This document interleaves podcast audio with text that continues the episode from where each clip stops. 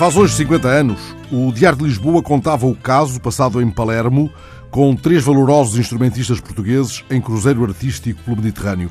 Três nomes de peso: António Cheinho, Jorge Fontes e José Maria Nóbrega constituíam o famoso conjunto de guitarras de Jorge Fontes. Estavam, pois, em Palermo e foram passear pela cidade. Passado algum tempo, percebendo que estavam longe do porto e não vislumbrando um táxi nas proximidades, começaram a pedir boleia para regressarem ao navio.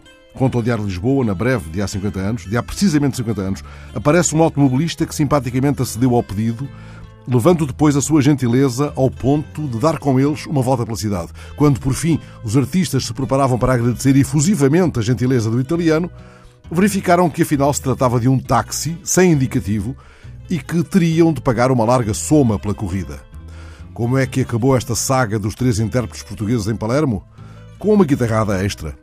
Após uma ligeira troca de palavras, contou Jorge Fontes ao Diário de Lisboa, e com a promessa de uma guitarrada exclusiva e especialmente dedicada ao taxista, este foi convencido a não receber dinheiro e a absolvê-los. Cito a expressão usada pelo próprio Jorge Fontes. 50 anos passados, Jorge Fontes já não poderá recordar este formidável episódio ocorrido na cidade de Giuseppe Tomasi de Lampedusa.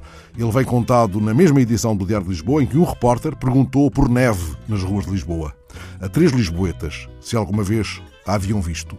Pergunta-se em rebiques ou variações, formulada na singeleza de quem pede boleia a um transeunte. Ora, diga-nos, já alguma vez viu neve? José Menezes, funcionário público, respondeu que sim, duas vezes, os olhos sempre postos no relógio, e desandou, conta o repórter, que já estava atrasado.